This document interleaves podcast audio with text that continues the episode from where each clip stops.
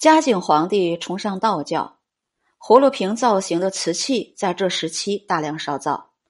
由于皇帝沉迷修道成仙，装饰在瓷器上的图案也多为八卦、仙鹤、八仙等道教题材，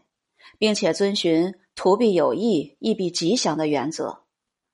这只青花葫芦瓶上下分别书写“风调雨顺”和“国泰民安”，表明当时的社会心态。